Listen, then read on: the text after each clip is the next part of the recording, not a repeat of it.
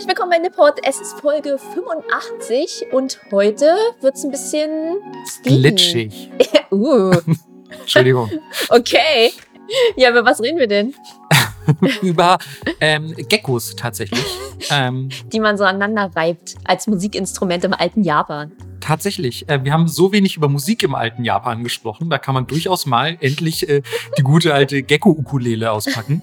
die Geckulele. Ja, ähm, wir sind gut drauf heute, ihr merkt's. Und wir haben, wir schwören's, niemand hat getrunken heute. Nee. Ja. Leider nicht. Aber ähm, ihr da draußen hoffentlich schon stay hydrated.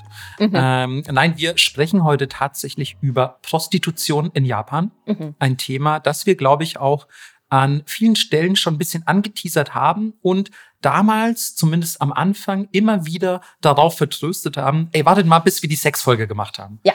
So, und jetzt haben wir ja vor ein paar Wochen, vor ein paar Monaten, ich habe kein Zeitgefühl mehr, ähm, haben wir die äh, Sexfolge aufgenommen die ihr hoffentlich auch schon äh, so 14, 15 Mal gehört habt. Und ähm, deswegen können wir darauf aufbauen und euch heute ein bisschen was äh, zu Prostitution in Japan erzählen.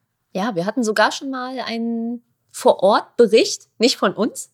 Äh, äh tatsächlich, ja. Den ähm, hast du vorgelesen? Ich habe den, glaube ich, vorgelesen in Folge 75. Das ist auf jeden Fall Folge 2 zu T. Ja, es klingt jetzt, klingt jetzt strange so, aber am Anfang der zweiten T-Folge habe ich das vorgelesen, weil wir zu dem Zeitpunkt damals ähm, diese Zuschrift bekommen hatten. Und wir wollten jetzt nicht so lange warten, bis wir die vorlesen. Deswegen, falls ihr euch für einen, sage ich mal, Augenzeugen vor Ort Bericht interessiert, ähm, hört am besten noch mal die ersten zehn Minuten oder so von der zweiten T-Folge an. Gut. Und äh, ja, man muss ja auch dazu sagen, also wir haben das Thema an sich schon hier und da immer wieder referenziert. Ja. So, also ich glaube, selbst bei sowas wie verrückte Services in Japan oder so, da haben wir auch alle möglichen Dinge vorgestellt. Und die sind ja womöglich auch hier und da an der Grenze zur Prostitution. Dann hatten wir zum Beispiel äh, die Geisha-Folge. Mhm. Da haben wir äh, damals schon über die Euran und so weiter gesprochen. Ähm, das heißt, wir hatten hier und da immer mal wieder solchen Kram angeschnitten. Ja, deswegen dachten wir, machen wir heute den Sack mal zu. und reden nie wieder über Sex. nee, das, äh, die Folgen performen immer richtig gut, von daher.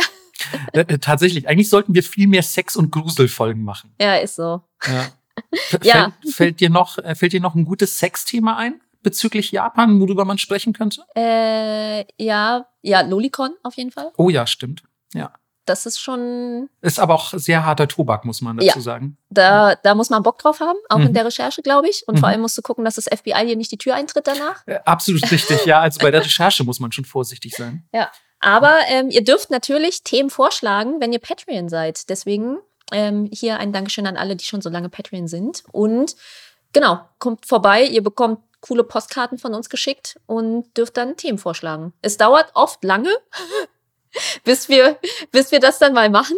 Wir aber sind, wir sind sehr langsam leider. Ja, aber wir sind dran. Es gibt eine Liste und da stehen alle eure Themen. Und wir haben auch, muss man einfach dazu sagen, also man kann das ja auch ein bisschen erklären, warum das teilweise so lange dauert. Ähm, äh, Dinge müssen ja auch oft recherchiert werden. Und wir haben ähm, selbst auch eine Liste an Themen, die mhm. wir ähm, für diesen Podcast noch quasi besprechen möchten. Und die ist ebenfalls unendlich lang. Ähm, und ähm, ja, also es, es gibt natürlich viel über Japan zu erzählen, aber ähm, ja, wisset, wisset auf jeden Fall, dass wir uns gerne euren Themen auch annehmen, weil es natürlich schön, schön zu wissen ist, dass man über Dinge spricht, die da draußen auch auf offene Ohren stoßen. Ähm, vielleicht sagen sich ja Leute voll lange schon so, ey, die reden immer so viel über Tee und weiß ich nicht, irgendwie, wie man ein Shamisen richtig stimmt. Ähm, das interessiert uns doch alles gar nicht. Macht mal lieber mehr Bums-Themen. Dann, ähm, genau, ist jetzt eure Chance. Absolut. Ähm, apropos Recherche, Melissa, ähm, wie fandest du die Recherche diesmal, wenn ich fragen darf? ja, schwierig. Also jetzt geht der Part los, äh, wo ihr ungefähr einen fünf Minuten langen Rant von mir hören werdet. Ist es okay, wenn ihr da keinen Bock drauf habt? Ihr dürft gerne skippen. Ach, ich weiß nicht. Deine Rants, glaube ich, sind sehr appreciated eigentlich. Das stimmt tatsächlich. Ja. ja. Alle Leute lieben es, mich hassen zu hören. oh, mich hassen zu hören. Was für eine poetische Formulierung auch. Das gefällt mir sehr gut. ähm, ja, also, wie das so ist, egal in welchem Land und wie man das irgendwie anstellt, wenn man über Prostitution recherchiert, ist es immer krass einseitig. Und es passiert das, was ich am allermeisten hasse, man redet über die Leute, aber man redet nie mit den Leuten. Das ist egal, bei welcher marginalisierten Gruppe das passiert. Da sitzt dann immer irgendeine Olle von irgendeinem so Aussteigerverein bei Stern TV und sagt so, ja, das ist alles ganz schlimm und den Frauen geht's so schlecht. Und dann sind es auch immer nur Frauen, wo ich mir denke, so, okay, es gibt auch noch andere Geschlechter.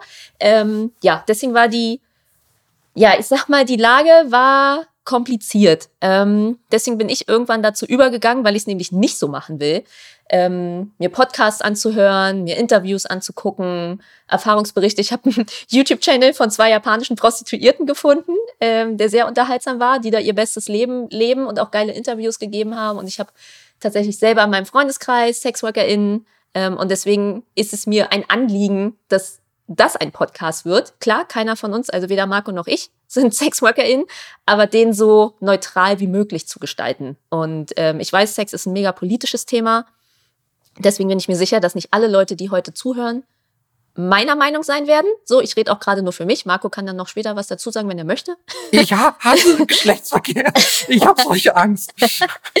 ähm, ja, deswegen ähm, gibt eine ganz kurze Einleitung, wo ich systematisch das Problem sehe, ähm, weil das einfach so ein krass stigmatisiertes Problem ist. Also generell Prostitution mega stigmatisiert und das ist ja eigentlich erst, was die ganzen Probleme in der Prostitution hervorruft. Ähm, weil dadurch muss das immer so halb im Verborgenen passieren. Leute schämen sich, Leute können es nicht ihren Eltern erzählen und dadurch wird das Ganze erst so unsicher und ähm, wird es als ganz normaler Job angesehen werden. So wie ich habe eine Werbeagentur und du sagst so, ja, ich habe ähm, eine, eine Hostessenagentur und alle sind so, ah ja, harter Job, ja, ja, harter Job.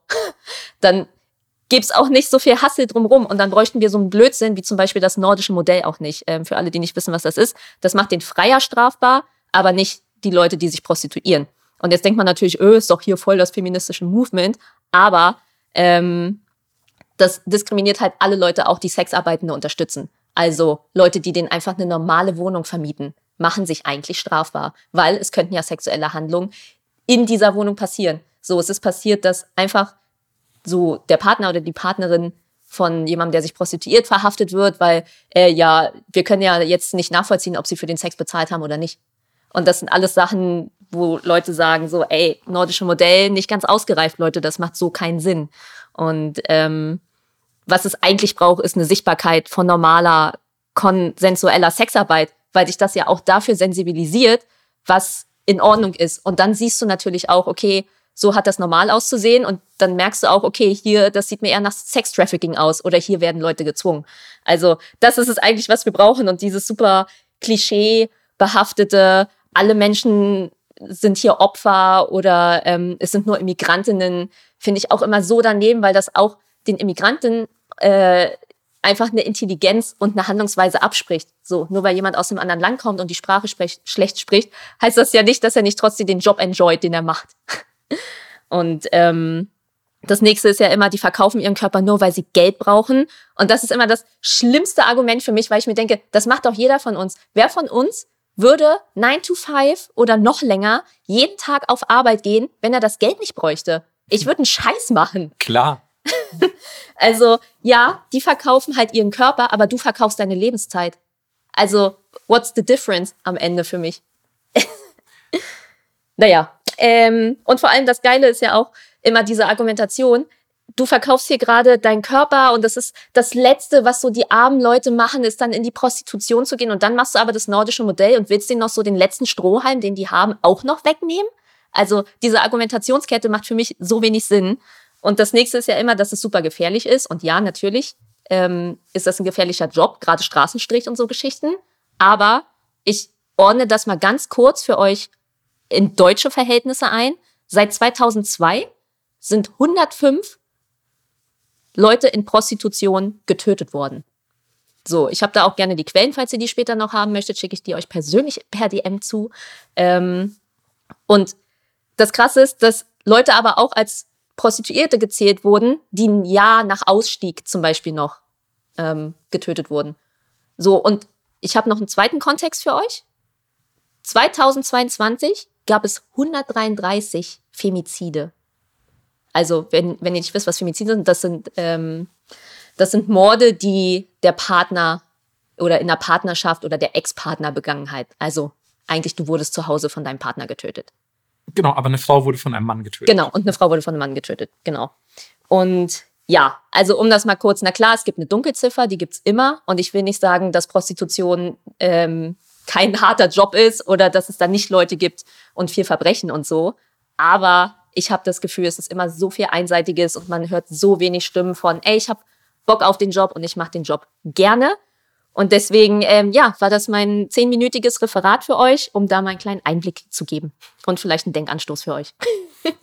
Keine Sorge, ich glaube, es waren weder zehn Minuten noch ähm, möchte ich auf dein Angebot zurückgreifen, irgendwas hinzuzufügen. Ähm, erstens habe ich, glaube ich, keinen qualifizierten Kommentar dazu, außer ja, Mann, du hast absolut äh, mit allem, was du gesagt hast, recht, wie ich finde. Ähm, ich finde auch, gerade für mich, ähm, als, als Dude auch, so sind da die ähm, Diskussionen, die man so mitbekommt und wie sie geführt werden, super subjektiv geprägt. Man hat das Gefühl, das ist eine sehr einseitige Argumentation, ähm, auch eine sehr stereotypische Argumentation. Man hat das Gefühl, so, ja, ich habe mal von einem Cousin meines Zimmernachbarns gehört, ähm, dass der mal eine kannte, von der die Schwester eine Prostituierte war. Ja. Und, und darauf basiert dann so das gesamte ähm, argumentative Gerüst, das diese Person sich aufgebaut hat.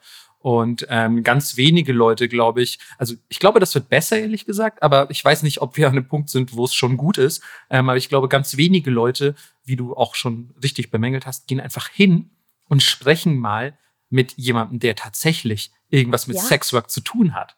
So, es ist immer nur dieses so, ja, wir sprechen hier mit einer Organisation, die Aussteigerinnen hilft und so. Ja, genau, klar ja. hast du dann nur Horror-Stories, ist ja klar. Sonst also, ja, die, die, bei denen alles cool ist, die wollen ja auch wahrscheinlich nicht aussteigen. Ja. Oder beziehungsweise die können problemlos jederzeit aussteigen, weil sie nicht in einem Zwangsverhältnis arbeiten. Ja. So. Eben. Und die brauchen solche Organisationen gar nicht. Und ich finde auch, dass, dass dieses Thema wirklich sehr, sehr einseitig behandelt wird ja, deswegen ähm, auch gerne, ey, falls irgendjemand da draußen ist und sagt so, ey, ich bin Sexworkerin, ähm, ich habe in Japan gearbeitet, ich habe Bock auf Interview, komm vorbei. Auf jeden Fall. ja, ähm, dann machen wir was Cooles. Aber ja, das waren äh, unsere, unsere Gedanken dazu. Ich hätte sonst noch ein paar, ja, kurze Stichpunkte Japans Verhältnis allgemein zu Sexwork und dann machen wir Geschichte.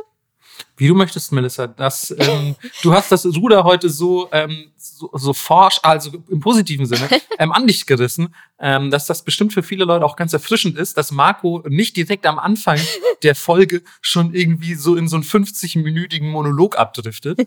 ähm, deswegen, äh, go for it. Ja, wie ihr merkt, es ist ein Thema, was mir am Herzen liegt, weil es natürlich auch gerade in der Feministenecke äh, super viel Diskussion darüber gibt. Deswegen, ja. Also einerseits ist es, glaube ich, wichtig, dass äh, quasi du das auch so aufbereitest. Zweitens, glaube ich, ist es aber auch rein persönlich ähm, für viele Leute immer voll geil, wenn du dich für ein Thema sehr begeistern kannst. Und ich glaube, viele Leute feiern das auch einfach, unabhängig davon, dass das jetzt natürlich auch viele Schattenseiten hat, dieses Thema, die auch beleuchtet werden müssen. Und es ist vielleicht nicht einfach alles so easy going, wie Melissa erzählt euch, wie man einen Kuchen backt. Ja. So, aber insgesamt, ähm, glaube ich, viele Leute appreciaten das äh, sehr, wenn du ähm, dich emotional äh, derart involvierst. Ja, also äh, Marco hat auch äh, wütende Sprachnachrichten zwischendrin während der Recherche bekommen, wo ich schon war so, ich finde hier wieder nur, nur so einseitigen Scheiß, kotzt mich an.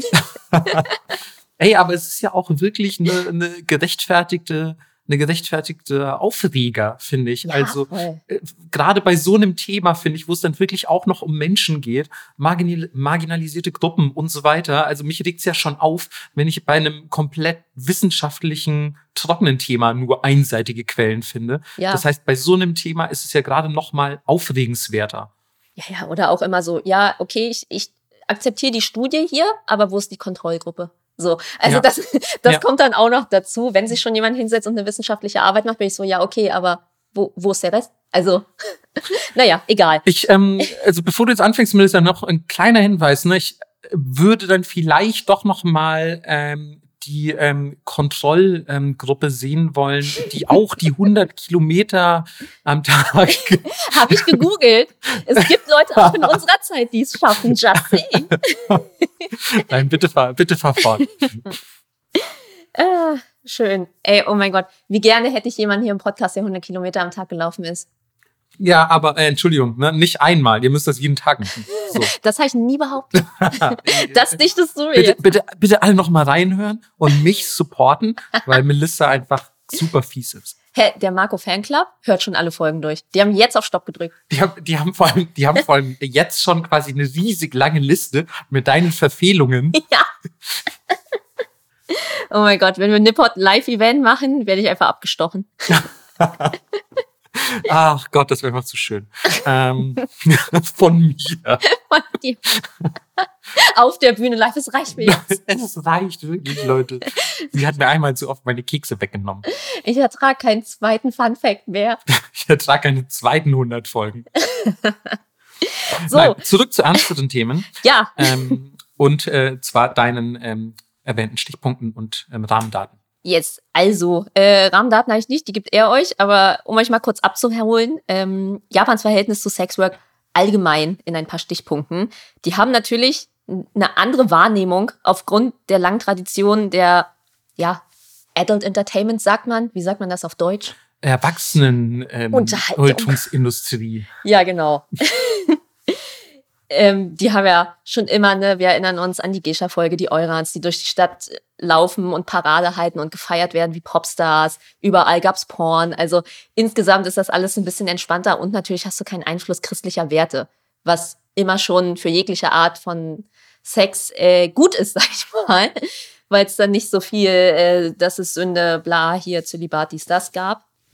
Ja, und äh, was man jetzt, also was ich gelesen habe, ich halte das ein bisschen für diskutabel, aber okay, es wurde auch gesagt, eine buddhistische Gesellschaft gibt die Schuld oft eher dem System und weniger Individuen.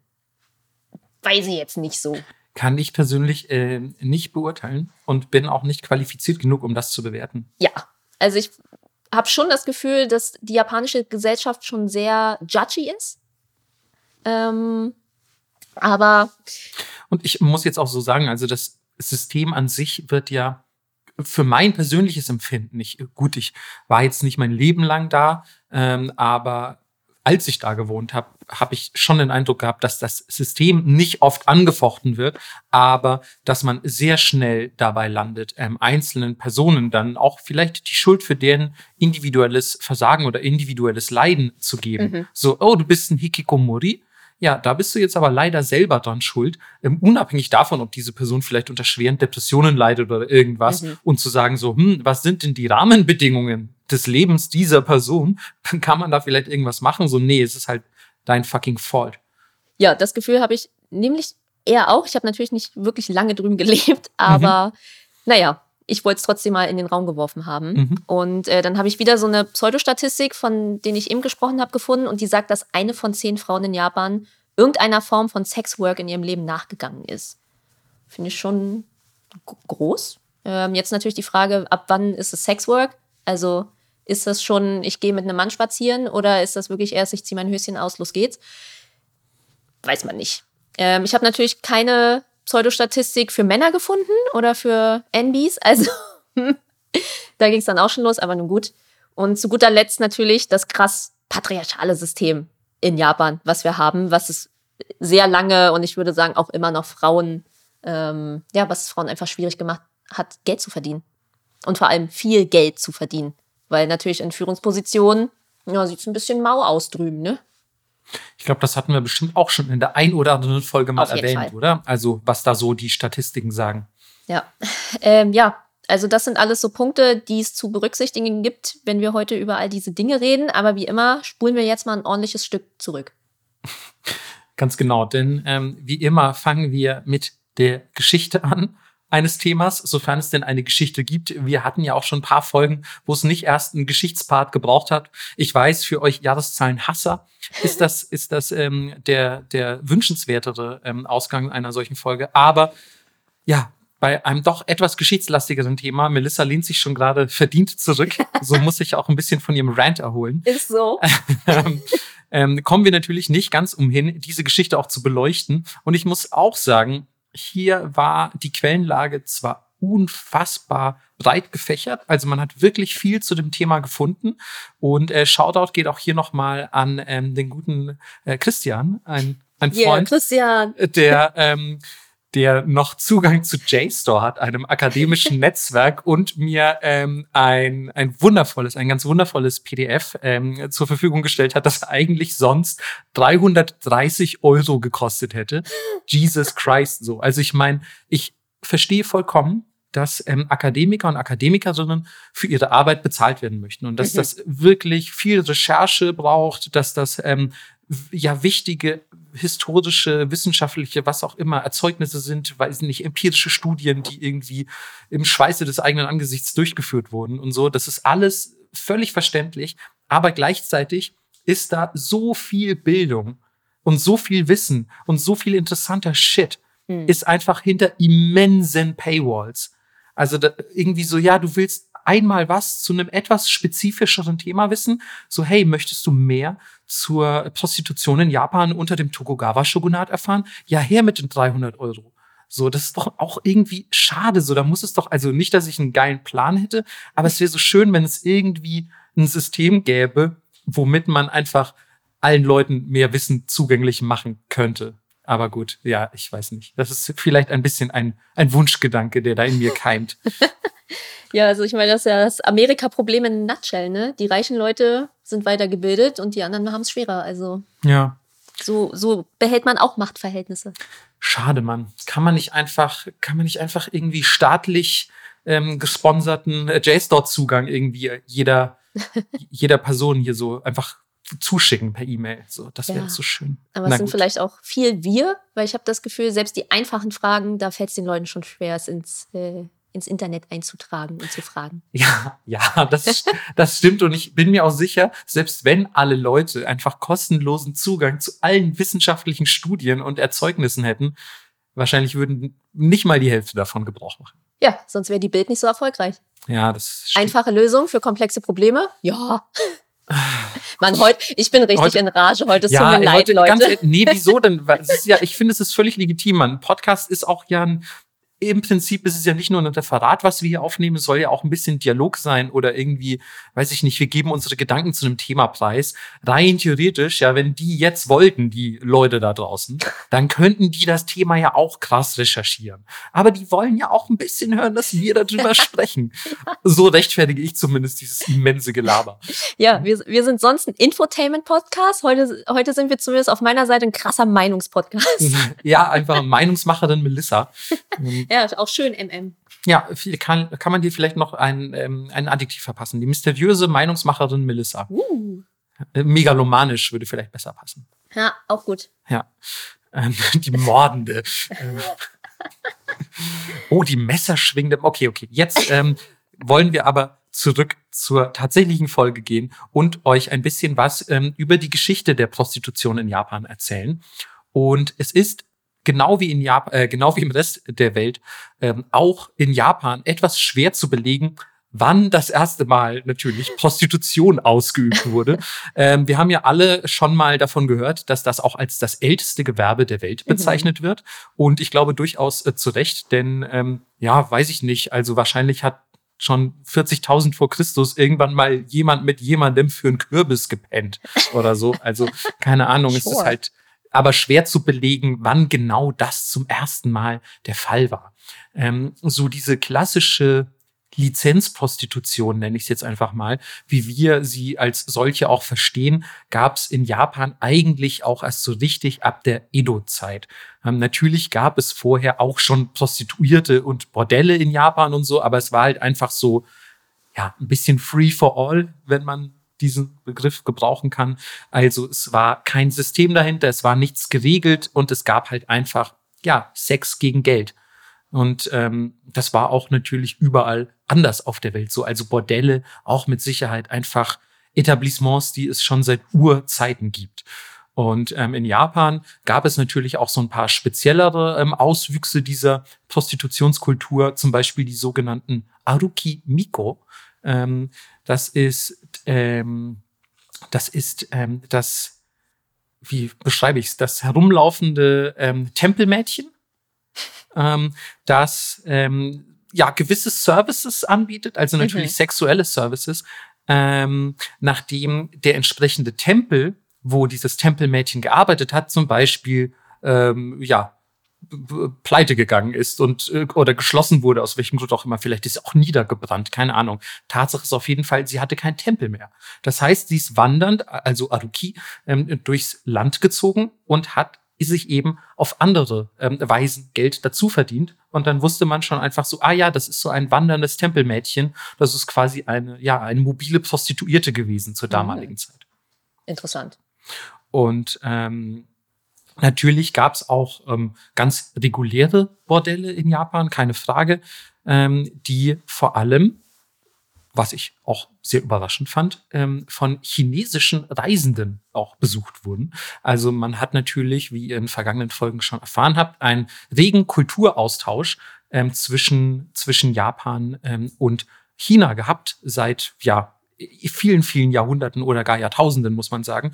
Und ähm, natürlich bedeutet das auch, wenn, weiß ich nicht, irgendwelche chinesischen Gelehrten ähm, vielleicht an den, an den Hof gereist sind oder vielleicht auch einfach nur die Matrosen des Schiffes, ähm, an dessen Bord sich diese Gelehrten befanden, dann ähm, suchen die vielleicht auch ein bisschen nach sexueller Zerstreuung und landen dann in irgendwelchen Hafenstädten ähm, in einem japanischen Bordell.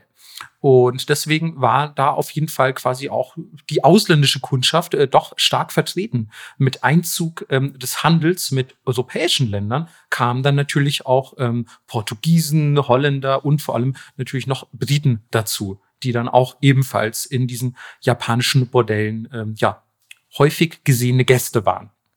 Ist ja heute auch nicht anders. Tatsächlich, ja. Also Sextourismus, so. Total. Aber auch hier, ne, große Messe, so die Hostessenagenturen haben viel zu tun bei der IFA, sage ich mal. Ah, ist das so? Äh, ich kenne mich da tatsächlich nicht ganz so gut aus, tatsächlich. Ähm, weil auf den Anime, Manga und Buchmessen ist es, glaube ich, ein bisschen prüder. Weiß ich nicht, ehrlich gesagt. Ach, scheiße, ich arbeite anscheinend beim falschen Verlag. Ähm, Hä, die Egmont Sexpartys, wer kennt sie nicht? genau, die, die Egmont Sexpartys im, im, im Egmont Darkroom, ey, da geht's immer richtig zu. Ähm, bei den Portugiesen ähm, sah das Ganze etwas düsterer aus tatsächlich, denn die haben nicht nur japanische ähm, Bordelle frequentiert, sondern die haben sich auch sehr rege damals am Sklavenhandel beteiligt. Mhm. Was ja, ja, muss man leider so dazu sagen, in, ähm, weiß, weiß ich nicht, wir befinden uns hier gerade im 14., 15. Jahrhundert, ähm, vielleicht auch schon im 16., ähm, nicht allzu verpönt war. Das war eigentlich noch ein bisschen gang und gäbe, damals mit Sklaven zu handeln. Ähm, die haben das allerdings auf sehr unschöne Weise getan, also noch unschönere Weise natürlich, ähm, denn die haben tatsächlich ähm, japanische Frauen und Mädchen einfach quasi von den japanischen Inseln verschleppt und ähm, in ihre Kolonien verkauft. Mhm. Also die haben quasi japanische Frauen aus Japan hinaus entführt und in die ganze Welt verschifft, ähm, was ja einfach äh, für mich wenn ich ganz ehrlich bin, jetzt im Zuge dieser Recherche relativ neu war. Ja. Also im Studium habe ich nichts über ähm, den, den ähm, portugiesischen Sexsklavenhandel in Japan erfahren. Das ist ja komisch, dass Sie das im Westen nicht unterrichtet haben. Mhm. Wo, ja, wobei man sagen muss, also es war schon auch sehr japankritischer Unterricht teilweise. Sehr gut. Aber ähm, trotzdem, also mich würde es natürlich wundern, wenn man in Japan darüber, na wobei, in Japan in natürlich Japan schon, schon, genau. weil ähm, hier in dem Fall ist ja Japan nicht der Schuldige. Ja. ähm, aber nun gut, ähm, immerhin wurde dann 1590 ähm, von dem guten alten Toyotomi Hideyoshi, den wir ja auch schon zu Genüge kennengelernt haben, äh, die Sklaverei offiziell abgeschafft. Und das galt dann natürlich auch ähm, für alle anderen die in Japan irgendwas ähm, ja quasi vorgehabt haben inklusive die Portugiesen, ähm, wobei man dazu sagen muss, ich habe gelesen, dass natürlich auch vorher schon, also wann immer das quasi ja ähm, entdeckt wurde, dass irgendwo gerade Portugiesen japanische Mädchen entführt wurden, da, äh, entführt haben, das wurde natürlich sofort geahndet. Also das heißt, man ist dagegen vorgegangen und hat das nicht einfach ähm, passieren lassen. Zumindest so wurde es überliefert. Ähm, aber durch den offiziellen Verbot der Sklaverei 1590 in Japan ähm, war damit auch erstmal offiziell Schluss.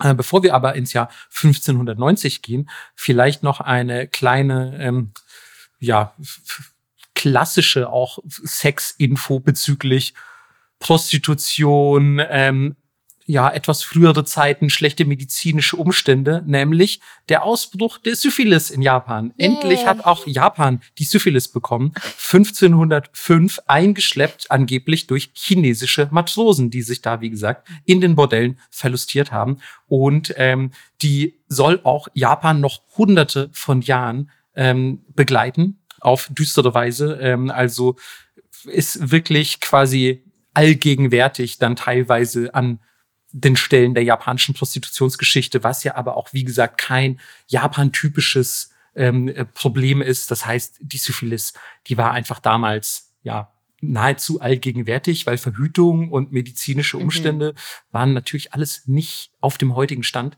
Das heißt, ähm, man war einfach äh, quasi dem Risiko ausgeliefert, dass wenn man seine Genitalien aneinander reibt, schlimme Dinge passieren. ich erinnere dich an die Sexy-Yokai. Ah, ja, wer weiß, wie das damals interpretiert wurde. Wir haben ja schon gesagt, gewisse Dinge, die ähm, äh, quasi eigentlich eine ganz ähm, natürliche Erklärung haben, wurden, wenn man sie noch nicht verstanden hat zur damaligen Zeit, einfach durch Yokai erklärt. Wer weiß, ob es nicht damals krasses Syphilis-Yokai gab. ähm, nun gut, aber wir sind jetzt ähm, quasi doch am Ende des 16. Jahrhunderts. Und ähm, abgesehen von Syphilis, ähm, die natürlich ein negativer Punkt auf unserer Liste ist, wurde wenigstens die Sklaverei abgeschafft. Und was passiert noch so am Ende des 16. Jahrhunderts, Melissa? Ähm, kannst du kurz mal, kannst du mich mal kurz updaten? Ja, was? Die Edo-Zeit? No. Ja, Mann. oh mein Gott, wirklich? Ja. Ja. Ich will so einen Gong haben. Ding, ding, das ist, Melissa, einfach, du kriegst nachher so einen Orden angeheftet. Das wird richtig krass. Extra Keks. 1600 beginnt natürlich äh, die Edo-Zeit unter dem Tokugawa-Shogunat. ähm, und ähm, wir wissen über das Tokugawa-Shogunat äh, auch heute noch. Das waren so richtige Ordnungsfreaks. Die haben nicht nur das Land befriedet und endlich war die Zeit der streitenden Reiche, die Sengoku Jidai, vorbei. Ähm, jetzt haben wir auch einfach so ein paar, ja doch fast schon bürokratische Fanboys an der Macht, die einfach sagen so, ey, wir wollen jetzt hier mal richtig Ordnung überall reinbringen. Dieses Land war jetzt sehr lange in einer großen Unruhe. Wir wollen, dass jetzt alles sehr, sehr, sehr geordnete Gänge geht und wir wollen alles unter krasser Kontrolle haben. Gab es da deutsche Einwanderer zufällig? ähm, ich bin mir absolut sicher, ähm, der Shogun muss damals eigentlich äh, zumindest halbdeutscher gewesen ja. sein. Ähm, aber die sagen das natürlich auch für Prostitution. Auch die Prostitution, die muss einfach äh, ganz klar irgendwie in irgendeiner Form kontrolliert werden. Wir wollen auch nicht, dass wieder so Sachen wie mit den Portugiesen äh, passieren, diese Chinesen, die uns da die Syphilis ins Land geschleppt haben. Das ist alles mega kacke. Wir wollen, dass die Prostitution alles in einem sehr kontrollierten Rahmen stattfindet. Und deswegen werden in den Außenbezirken größerer Städte und auch in, ja, ich habe es mal als männliche Ballungszentren formuliert. Das heißt natürlich sowas wie ähm, Dörfer mit Minen oder so, wo beispielsweise viele Minenarbeiter zugegen sind oder auch in Hafenstädten, teilweise aber auch Pilgerstätten, also ähm, dann irgendwelche Tempel, die von männlichen Pilgern häufig frequentiert werden. Ähm, an all solchen Orten werden ähm, sogenannte Yukaku, von diesem Begriff solltet ihr, glaube ich, schon in der Geisha-Folge gehört haben, wenn mich nicht alles täuscht. Ähm, also die ja, Freudenviertel könnte man sie nennen. Ähm, die werden gegründet und ähm, natürlich auch ähm, ja, einzelne Bordelle, sage ich mal, wo es jetzt nicht äh, sich gelohnt hat. Beispielsweise, du hast ein kleines Dorf mit irgendwie 100 Minenarbeitern, dann gründest du nicht ein ganzes Viertel voller Prostituierter, sondern du gründest eben ein großes Bordell vielleicht. Ähm, und genauso ist es in ganz Japan dann geschehen. Ähm, Gerade in ähm, Städten wie Osaka, Kyoto und natürlich Edo ähm, haben sich dann wirklich riesige ja, Viertel gebildet, ähm, die eigentlich wirklich nur zum Bumsen gedacht waren. ein Sperrbezirk. Ein Sperrbezirk, genau. Und ähm, das waren dann quasi einfach lizenzierte Areas, also ganz offiziell haben die vom Tokugawa Shogunat die Erlaubnis bekommen, ähm, hier darf Prostitution betrieben werden. Und ähm, ließen sich dann natürlich durch diese punktuelle ähm, Fokussierung auch sehr einfach kontrollieren. Das heißt, man hatte gerade zum Beispiel auch für das Eintreiben von Steuern und so, aber auch für einfach die Kontrolle dieses sage ich mal, dieses wirtschaftlichen Zweigs, hatte man einfach ähm, ja einfach eine bessere Handhabe und ähm, hat dann ja quasi ähm, diese diese ganze Industrie quasi ja einfach kontrolliert. Ich habe gerade so verzweifelt in meinem Kopf nach einem Synonym für kontrolliert gesucht. Das ist kontrolliert.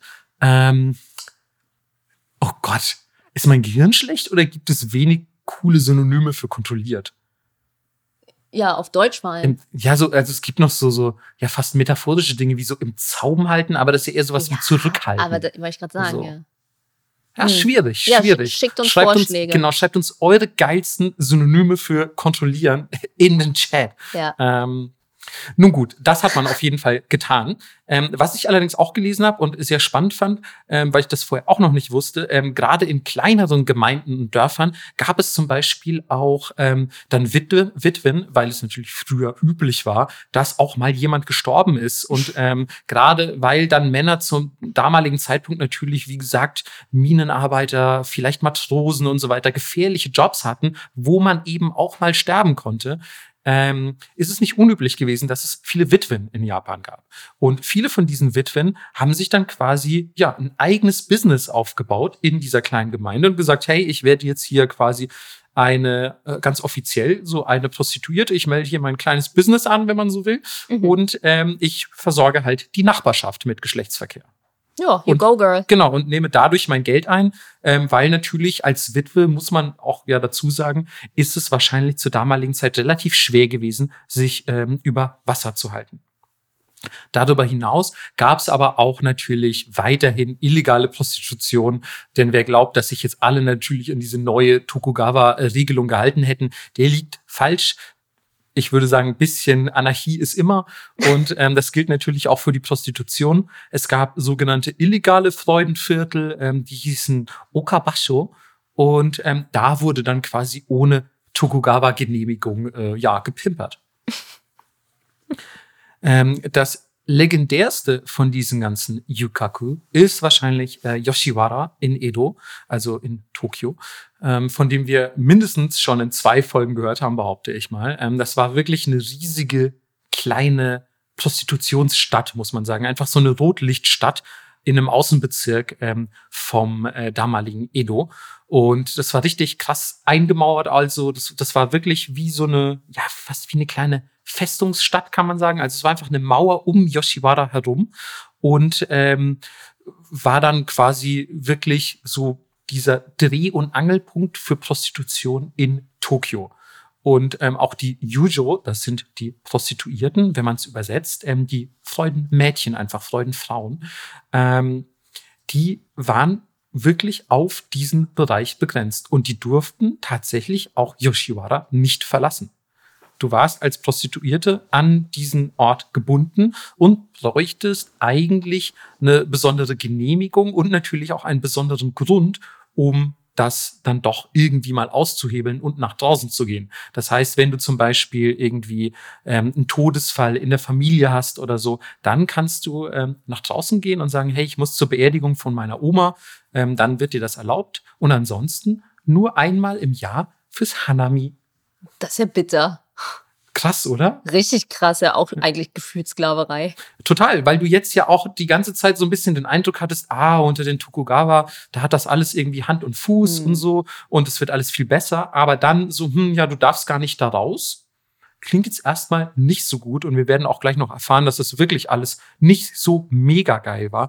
Denn natürlich könnt ihr euch vorstellen, dass damals nicht jede junge Frau freiwillig zur Prostituierten geworden ist. Da können ja tausende Gründe mit reingespielt haben, wie zum Beispiel einfach ja finanzielle Not, ähm, gleichzeitig aber auch, äh, dass man vielleicht einfach, so war es damals nicht unüblich, von seiner Familie einfach in die Prostitution verkauft wurde, um ja die Familie eben finanziell zu supporten und dann einfach, weiß ich nicht, der Patriarch gesagt hat, hey, ähm, Tochter XY, du bist die hübscheste von meinen Töchtern, ab nach Yoshiwara mit dir, äh, schaff mal die Kohle dran. Mhm. Und du fandest das vielleicht mega scheiße und durftest noch nicht mal wieder raus, außer einmal im Jahr zum Hanami.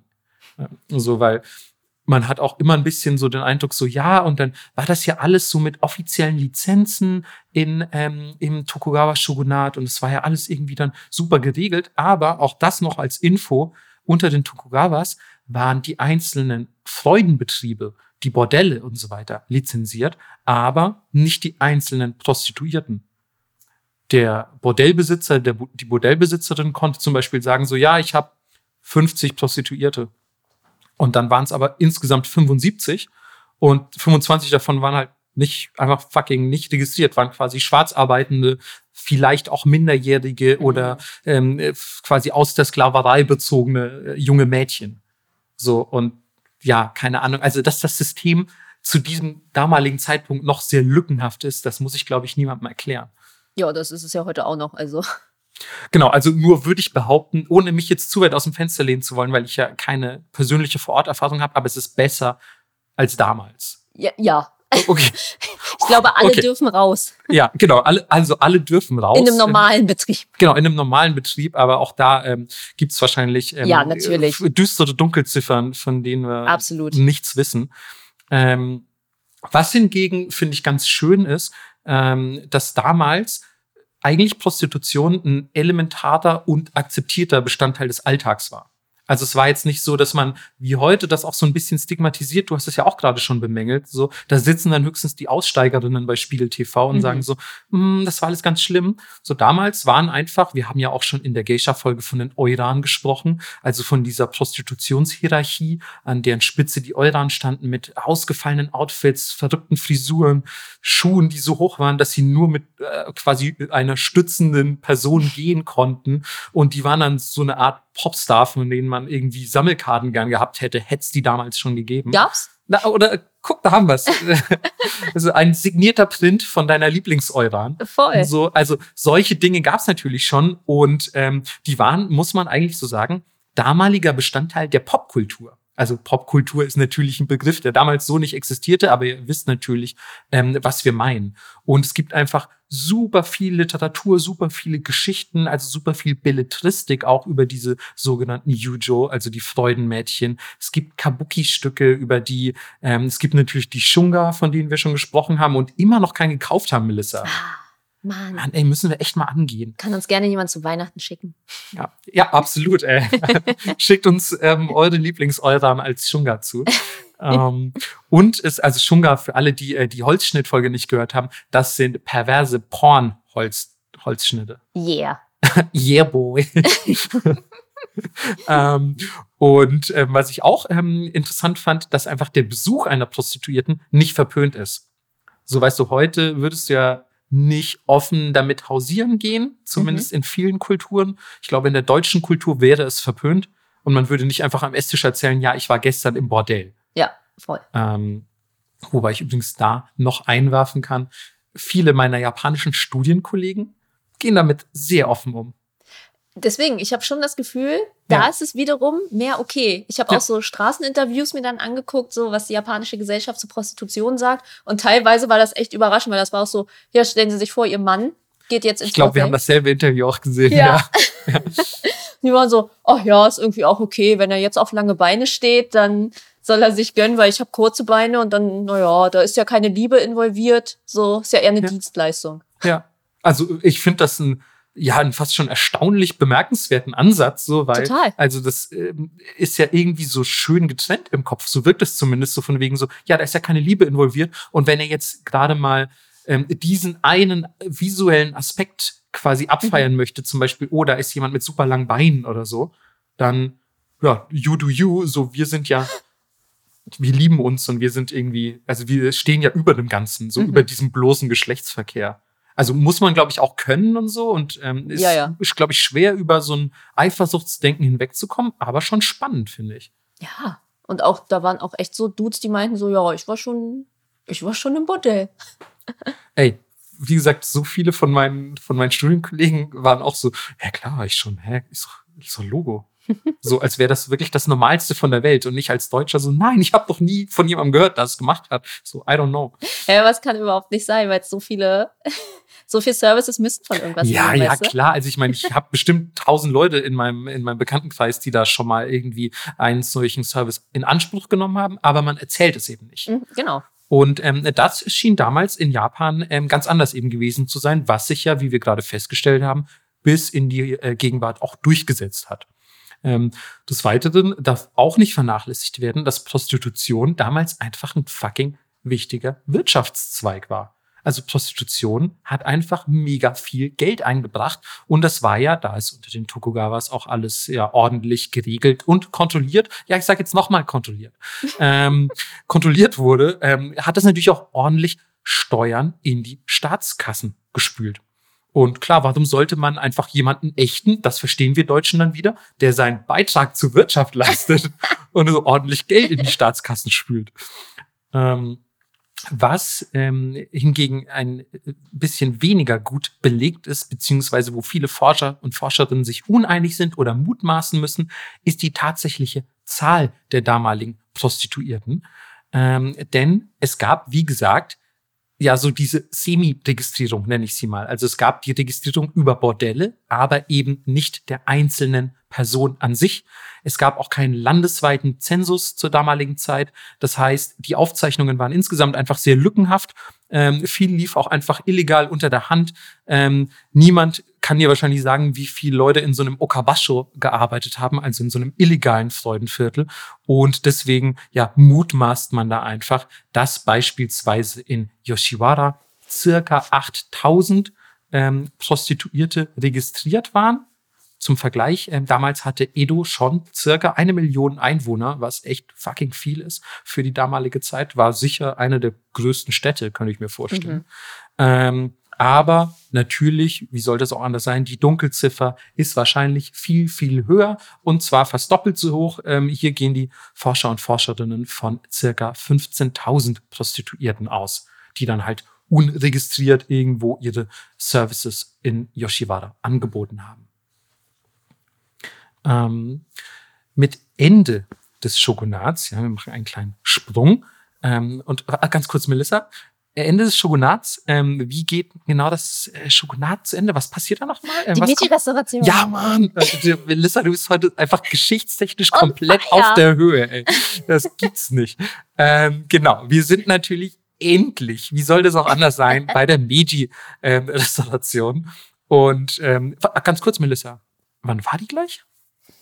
Ähm, ich glaube, es war 1868. ja, Mann.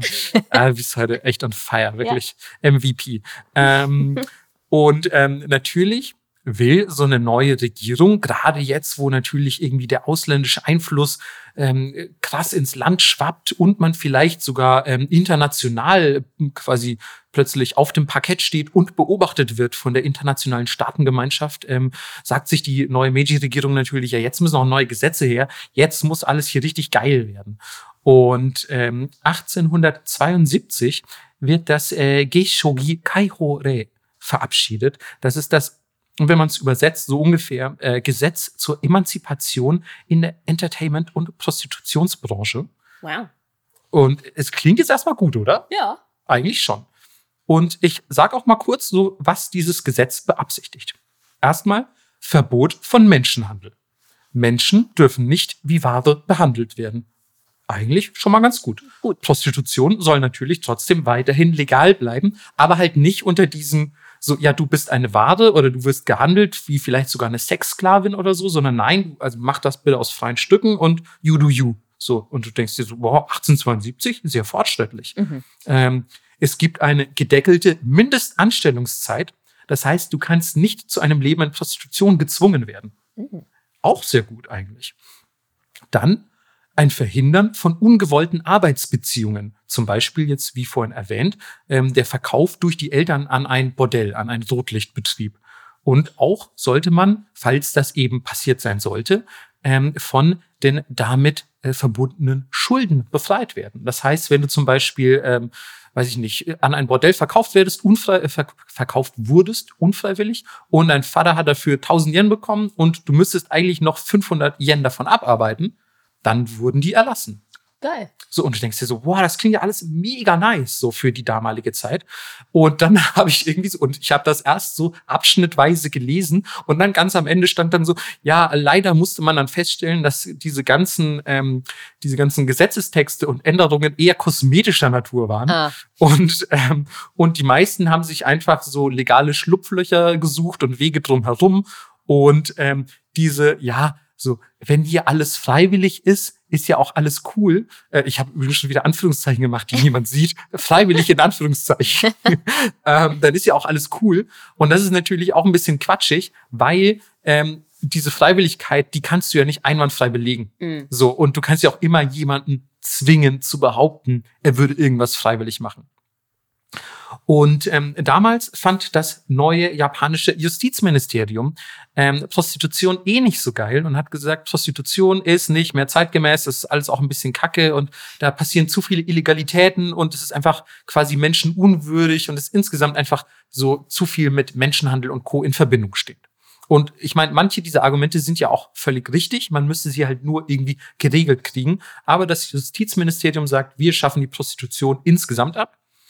Das Finanzministerium sagt einfach, nee, wir müssen das einfach besser kontrollieren. Wir machen das so ein bisschen wie die Tokugawas, aber halt in geiler noch. Und wir müssen außerdem die Syphilis eindämmeln, die äh, eindämmeln. wir müssen die Syphilis eindämmen. Es sind halt auch sehr viele Buchstaben wieder. Mann, ey. Ähm, eindübeln. Die Syphilis eindübeln, weil ähm, die einfach zu viele Leute dahin rafft. Und wenn die Leute jetzt anfangen, wild, illegal im Schatten miteinander zu pimpern, weil das Justizministerium die äh, Prostitution verbietet, dann wird's nur schlimmer. Ja, ist ja auch so. Das und haben die damals schon begriffen. Das haben die damals glücklicherweise schon begriffen. Und das Finanzministerium, das aber wahrscheinlich die Syphilis gar nicht eindämmen wollte, sondern einfach nur mehr Kohle durch die Steuer, ähm, hat sich durchgesetzt. Das heißt, Prostitution wurde nicht verboten. Und es wurden gewisse Änderungen eingeführt. Zum Beispiel sollen Ende des 19. Jahrhunderts endlich nicht mehr die äh, Betriebe registriert werden, sondern die einzelnen SexworkerInnen.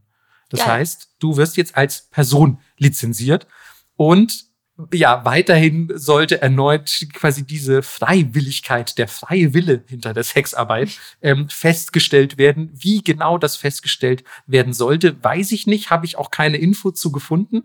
Ähm, immerhin ganz schön. Es wurde ähm, alles so zum Beispiel eingeteilt in die Bezirke. Das heißt, du hattest auch quasi so, also quasi eine lokale Übersicht, dann ähm, beispielsweise, wie viele Sexworkerinnen es gibt, auf was geachtet werden muss und so. Also es gab dann lokal zuständige Ämter dafür, die sich darum gekümmert haben. Es wurde auf das Alter geachtet, also du musstest Aha. ein Mindestalter haben, um als Prostituierte arbeiten zu dürfen. Aber, und jetzt kommt ein bisschen der traurige Dämpfer, Damals war das erstens noch ähm, abhängig von der Präfektur der jeweiligen. Das heißt, in manchen Präfekturen war das Alter vielleicht viel, viel höher als woanders. Und das Mindestalter lag zwischen 12 und 16. Io. Genau.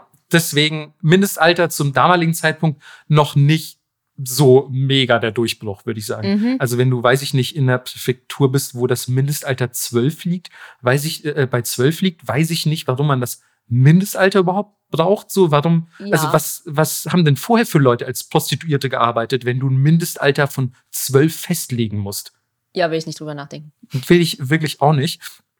Ähm, was ähm, ganz interessant ist, damals, ähm, wir wissen ja die Volljährigkeit heute in Japan, ähm, die ist ähm, 20, seit dem Jahr 1876. Ähm, vorher war sie allerdings bei 15. Mhm. Also das heißt, du warst mit 15 eigentlich schon vollwertiger Erwachsener, was komplett insane ist. Ja. Ähm, aber nun gut. Ähm, 1889 wird dann offiziell ähm, die Altersbeschränkung für die Prostitution landesweit auf 16 angehoben zumindest. Das heißt immerhin schon mal vier Jahre mehr als in manch anderen Präfekturen. 1900 elf Jahre später, wird das äh, Shogi Torishimari Kisoku verabschiedet. Äh, man kann es einfach so, glaube ich, ein bisschen als Regelungen zur Prostitution übersetzen. Und da wird das Ganze nochmal, ja, kann man eigentlich sagen, landesweit vereinheitlicht und eingeordnet. Es werden wirklich ähm, nationale Regelungen geschaffen und ähm, diese beinhalten unter anderem solche Dinge wie ein ähm, allzeitiges Kündigungsrecht. Das heißt, du hast zu jeder fucking Zeit das Recht, aus der Prostitution auszusteigen. Niemand kann dir das verbieten und du kannst kündigen, wie auch jede andere Arbeit auch.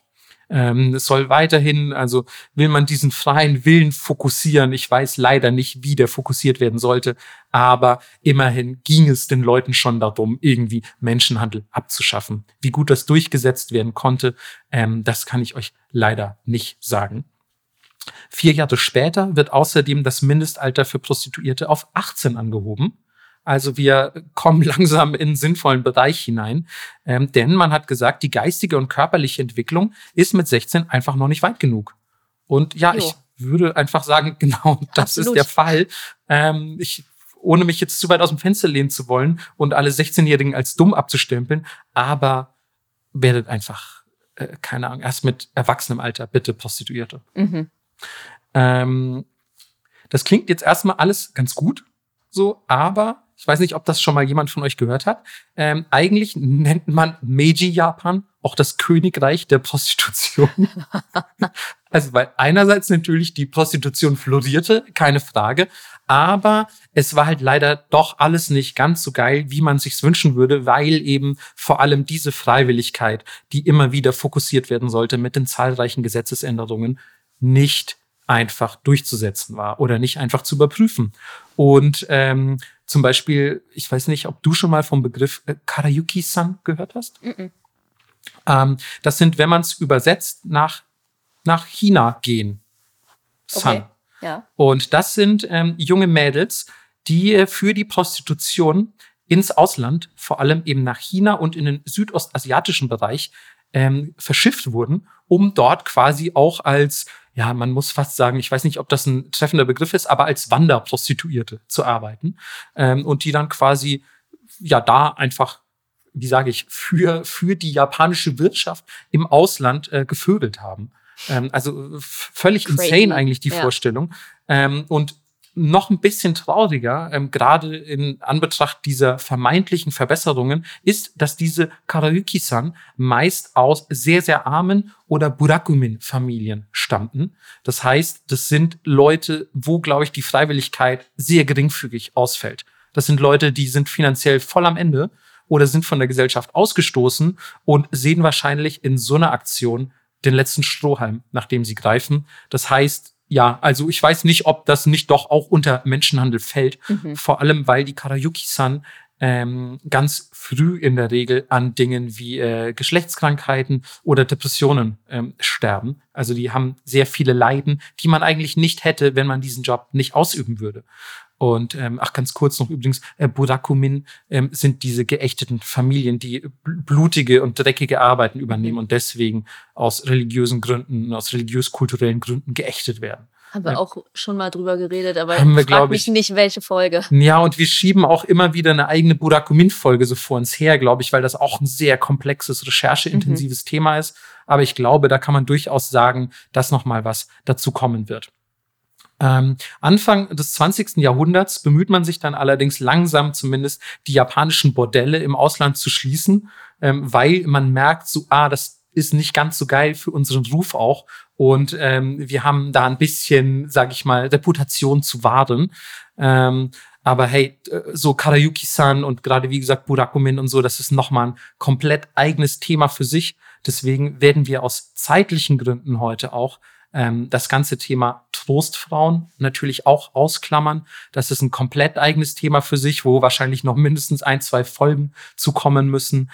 Ähm, nur ganz kurz am Rande, das sind die ähm, ja quasi ähm, Zwangsprostituierten im Rahmen des Zweiten Weltkriegs, die Japan ähm, quasi in anderen Ländern quasi gefangen und in die ja in die Prostitution gezwungen hat und noch zu viel schlimmeren Dingen. Ähm, aber wie gesagt, das sind, äh, das ist ein so riesiges Thema, das kommt noch mal gesondert für sich. Ähm, wir werden jetzt erstmal ähm, zum Ende des Zweiten Weltkriegs springen. Damit sind wir ja auch fast schon in der Gegenwart. Ähm, denn jetzt wurden die japanischen Inlandsbordelle maßgeblich darauf ausgerichtet, die ganzen amerikanischen Besatzer zu versorgen, weil, und das fand ich auch so geil, man hatte einfach Angst, dass die komplett marodierend und brandschatzend über die japanische Bevölkerung herfallen. Okay. Das heißt, man hat gesagt, die machen, die werden uns alle vergewaltigen und umbringen und die werden das ganze Land auseinandernehmen. Wir müssen den hier in den Bordellen, die müssen wir bei Laune halten. Crazy, ey. Und hat dann quasi alle Bordellbetriebe richtig krass ähm, darauf ausgerichtet, die Sieger des, des Zweiten Weltkrieges irgendwie zu entertainen. Aber es ging auch darum, so las ich, ähm, die Reinheit der japanischen Rasse zu wahren. Oh mein Gott, damit nicht so Schlammblüter wie ich entstehen. Genau. So, damit wahrscheinlich, ich weiß nicht, wie gut die Verhütung damals schon war, aber man hat sich halt wahrscheinlich gesagt, bevor die irgendwie ein Mädchen von der Straße zum Geschlechtsverkehr zwingen und schwängern, lieber im Bordell. So. Hafu-Kinder? No. Hafu-Kinder wollen wir nicht. Halbamerikanische Kinder? Nein, nein. Ähm, es wurde tatsächlich in, ähm, ich habe ja, ich habe das so geile Quellen gefunden, wirklich diesmal. Ich hätte so, ich hätte so ausrasten können. Ich bin jetzt schon ausgerastet, aber ich hätte so krass ausrasten können, weil es so gute Infos gab. Ist ein Riesenthema. Aber in einem japanischen Schreiben, das ich gefunden habe, wurde tatsächlich davon gesprochen, dass man einen Damm zu den Amerikanern baut durch das Opfern junger Mädchen. Oh mein Gott, ey, wenn ich das höre, ne, ich, also. Ist das, ist das nicht abgefuckt? Ja. Wir müssen quasi durch das Opfern junger Mädchen in den Bordellen bauen wir einen Damm quasi, der die japanische Bevölkerung vor den Amerikanern schützt. Ja. Da wird einem echt, ohne Scheiß, da wird einem echt ganz anders. Ähm, vor allem, wenn man dann noch bedenkt, dass die Polizei, also die japanische, einheimische Polizei, erneut in Anführungszeichen, ähm, damit beginnt zu rekrutieren für dieses, ähm, für dieses Unterfangen und ähm, die dann einfach umgerechnet circa, ähm, um, wieso umgerechnet? Ich meinte eigentlich umgerechnet circa. Naja gut, ich meinte eigentlich, dass sie circa 55.000 japanische Frauen und Mädchen ähm, für die Arbeit in Sexcamps erneut in Anführungszeichen rekrutieren. Krass einfach nur. Also, so viel also zur Freiwilligkeit des Ganzen. Ja. Also ich weiß wirklich nicht, wie viele von, von diesen 55.000 ähm, auch nur ansatzweise freiwillig mhm. dabei gewesen sein dürften. Ähm, 1946 wollen dann die ja für ihre prüde Natur verrufenen Amerikaner, ähm, dass die Gesetze geändert werden, weil ähm, ja anscheinend sind sie nicht marodierend und brandschatzend über das Land hergefallen, sondern wollen sogar, dass das Prostitutionssystem, das Japan in den letzten Jahrhunderten aufgebaut hat, abgeschafft wird ähm, und fangen auch an, dieses System aufzulösen, das unter der Meiji-Regierung entstanden ist. Also dieses, hey, hier, wir haben hier diverse Gesetze verabschiedet und hier gibt's ein Amt, das das kontrolliert und so. Und es wurde alles plötzlich wieder viel chaotischer, denn Prostitution an sich war noch nicht illegal zu diesem Zeitpunkt. Es wurde nur dieses Rahmensystem, was zumindest ein bisschen Kontrolle reingebracht hat, wurde einfach abgeschafft und plötzlich ist dann so überall Untergrundprostitution entstanden und irgendwie in Cafés und Bars und so und alles wurde plötzlich irgendwie so ein halber Sexbetrieb, habe ich gelesen. Also was halt eigentlich super kontraproduktiv ja, ist. Klar. Ähm, und diese Bereiche, in denen ganz besonders viele von diesen Cafés und Bars dann zu finden waren, wurden auf den äh, Stadtkarten von der Polizei und vielleicht auch von anderen Behörden äh, mit roten Linien markiert. Deswegen nannte man dieses System und diese Bezirke Akasen, also einfach die rote Linie.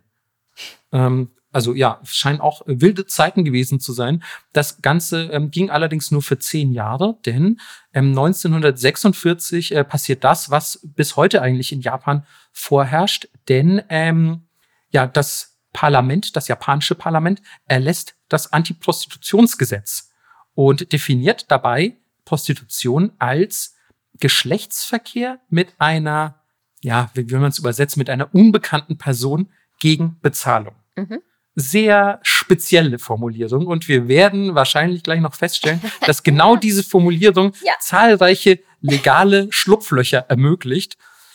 Ähm, erleichternd kommt aber noch hinzu, dass auch die Polizei und generell überhaupt niemand von den Behörden sich wirklich großartig für dieses Verbot interessiert und ähm, wenige von diesen Vergehen gegen das Antiprostitutionsgesetz wirklich aktiv verfolgt werden.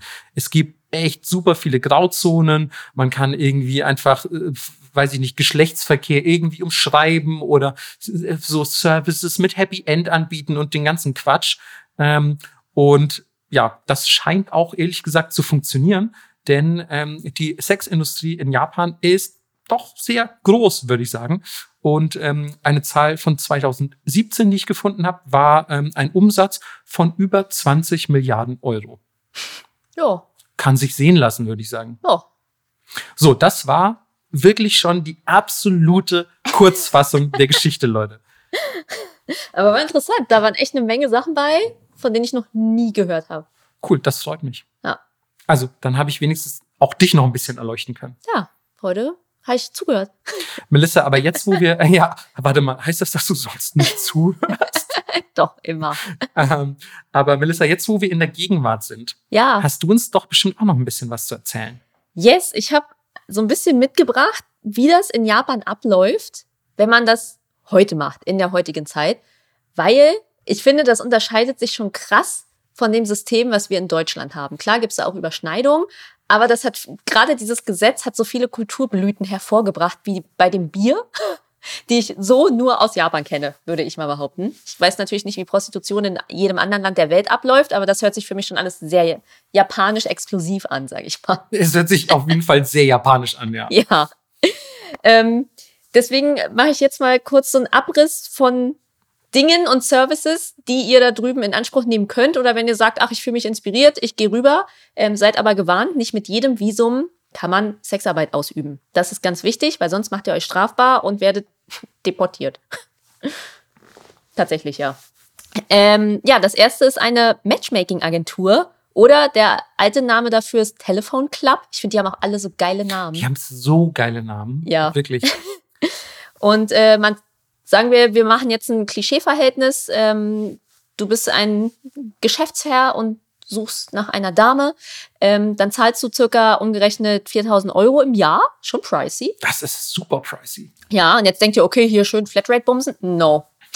Flatrate Bumsen. No. Das klingt auch sehr deutsch. Absolut. Ähm, ja. Ähm, nee, die nehmen dich dann in so eine Kartei auf und in dieser Kartei gibt es viele Damen, die verschiedene Services anbieten, aber es geht schon primär wirklich um Sex.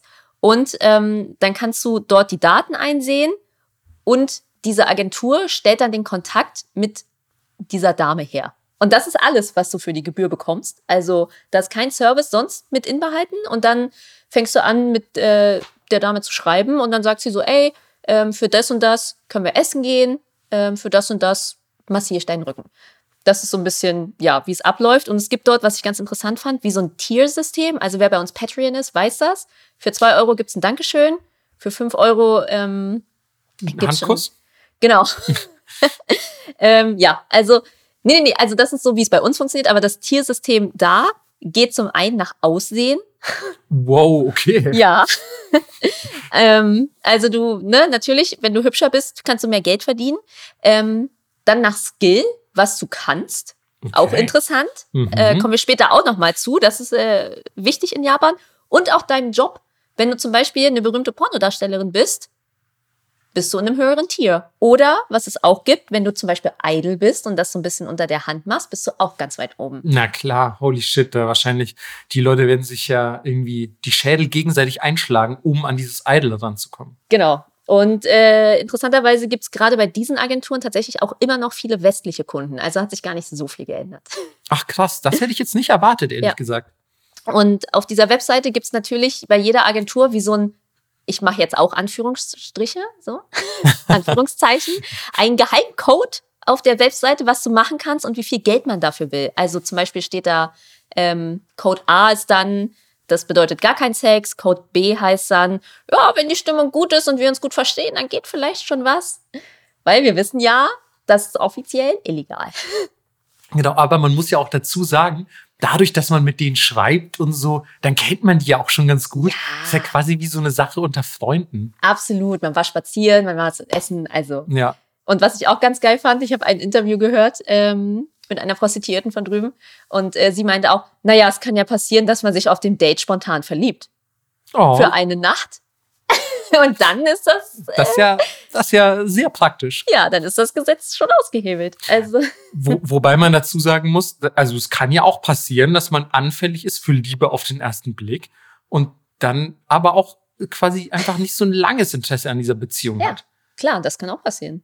ähm, es, also, ich habe auch ähm, von einer Hostess eins gehört, wo sie meinte so, ja, ist mir schon öfters vorgekommen, dass ich mich in einen Kunden verliebt habe, aber damit musst du halt umgehen lernen in dem Job.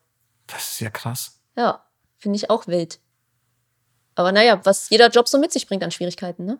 Aber ich finde ja sich, also so, als, als Schwierigkeit des Jobs mitzubringen, dass man sich dabei halbwegs regelmäßig vielleicht sogar verliebt, ist schon krass. So. ja.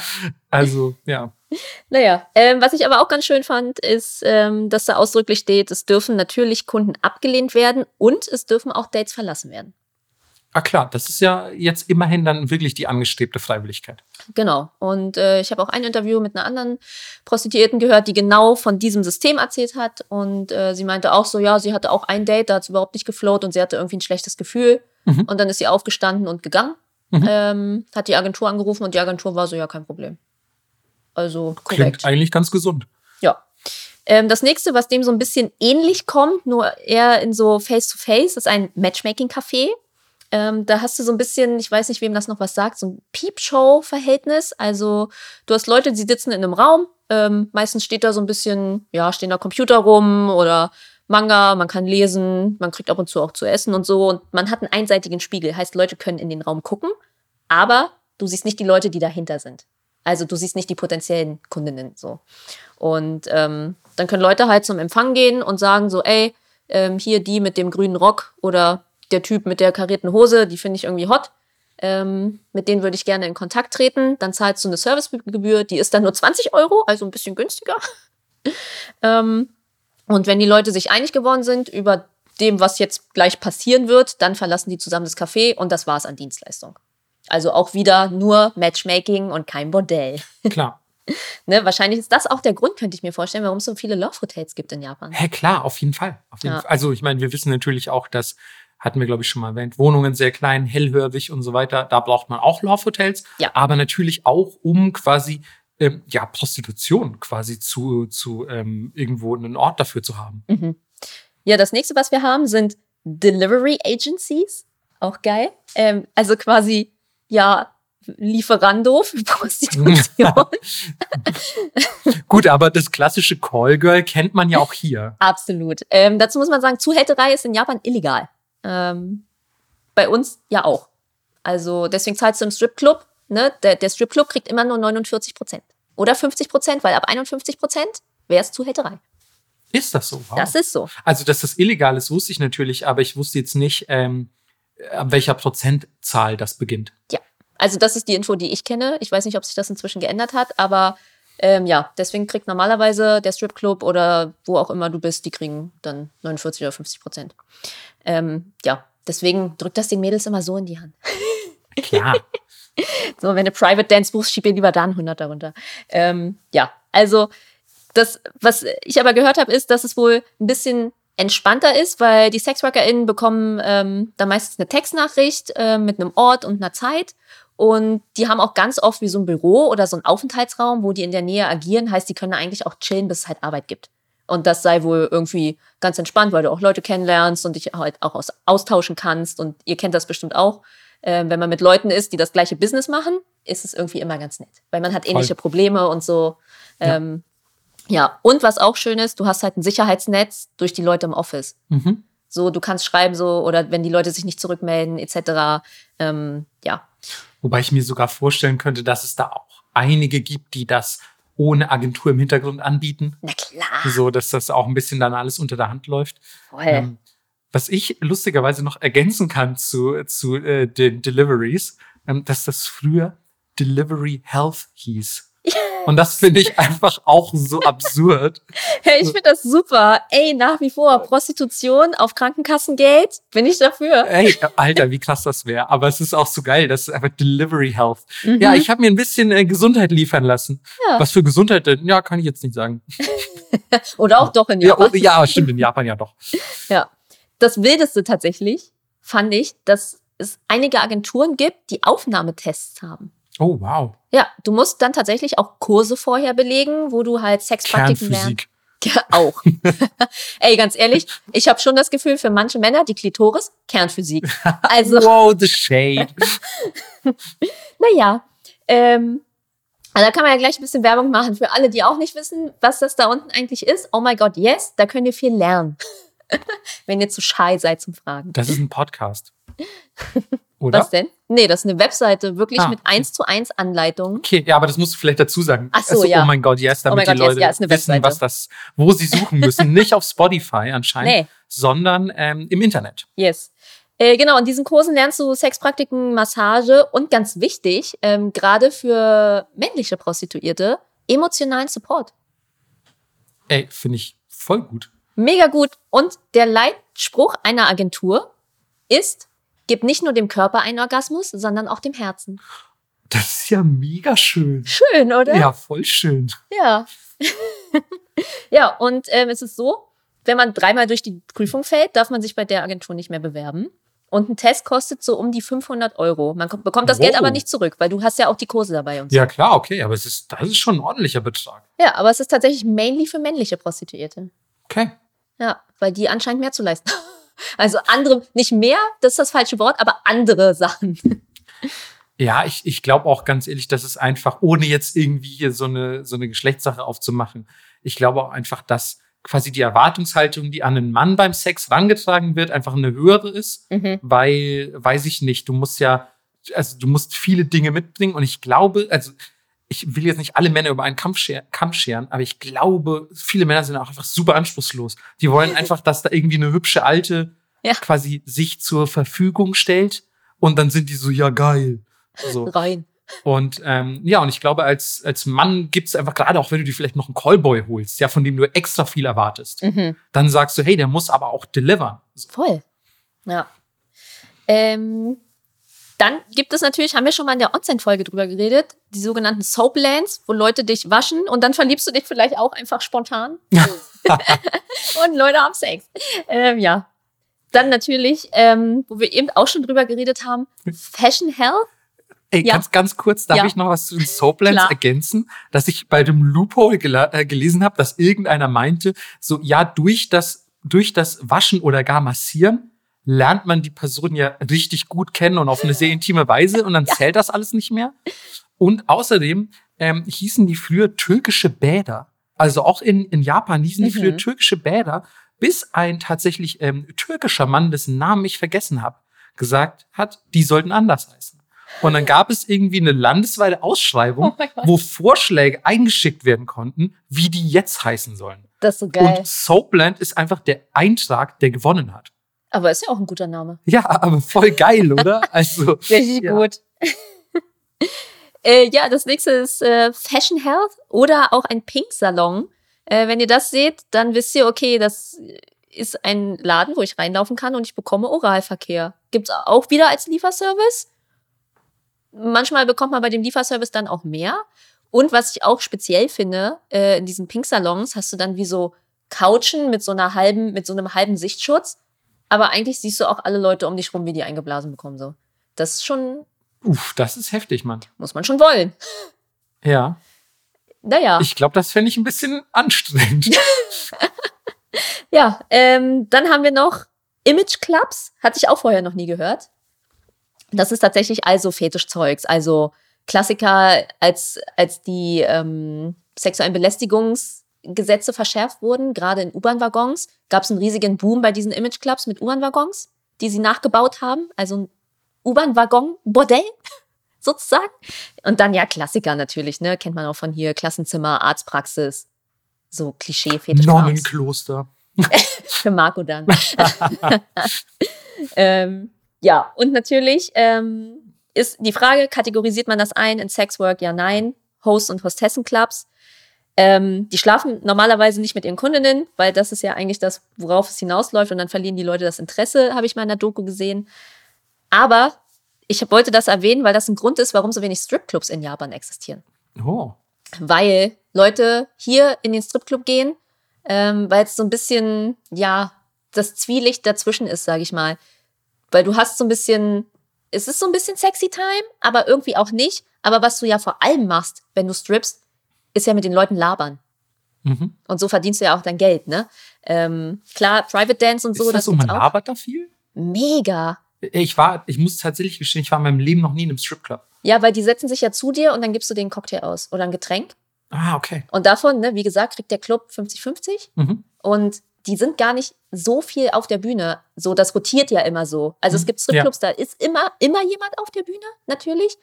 Aber wenn da zehn Girls sind, ähm, tanzt du eigentlich nur einmal die Stunde. Ah, okay. Ne? Also du machst dann deine drei Lieder und dann gehst du runter von der Bühne und läufst halt rum, sammelst deine Dollar ein und dann ähm, ja, hoffst du, dass jemand sagt, ey, ich fand dich cool, setz dich mal zu mir, hier ist ein Cocktail. Mhm. So funktioniert das ja so ein bisschen. Und eigentlich ist das mehr oder weniger die deutsche Form des Hostessenclubs. Okay. Weil du zahlst in Drinks, du kriegst emotional was auch immer. Und das ist nur ein bisschen freizügiger dann, Genau. logischerweise. Ja. Weil, äh, habe ich ja, glaube ich, auch schon mal in einer Folge erzählt, in einem Hostessenclub in Japan war ich tatsächlich schon mal. Und das, also hatte für mich jetzt überhaupt nichts so von dem, wie ich mir einen Stripclub vorstellen würde. Mhm. So. Ja, aber das finde ich total interessant, weil da ist irgendwie in Deutschland gesellschaftlich akzeptiert. Aber würde ich jetzt einen Hostessenclub aufmachen, dann wären die Leute so, öh, das ist ja voll traurig, dass du da hingehst. Weißt du, was ich meine? Es ist irgendwie so ganz, so, so eine ganz seltsame Auffassung hier von Sexualität und emotionalem Support. Mhm. Also nicht, würde dazu sagen, nicht, dass das in Japan alles perfekt wäre, wie, Nee, nee, wie diese nicht. Themen gehandhabt werden, aber ich verstehe total, was du meinst. Ja. Und was man natürlich auch sagen muss, in den meisten Stripclubs, also von allen, von denen ich jemals gehört habe, können die Mädels halt, meistens sind es halt Frauen, ähm, können die Frauen antippen, wollen sie heute Alkohol trinken oder nicht.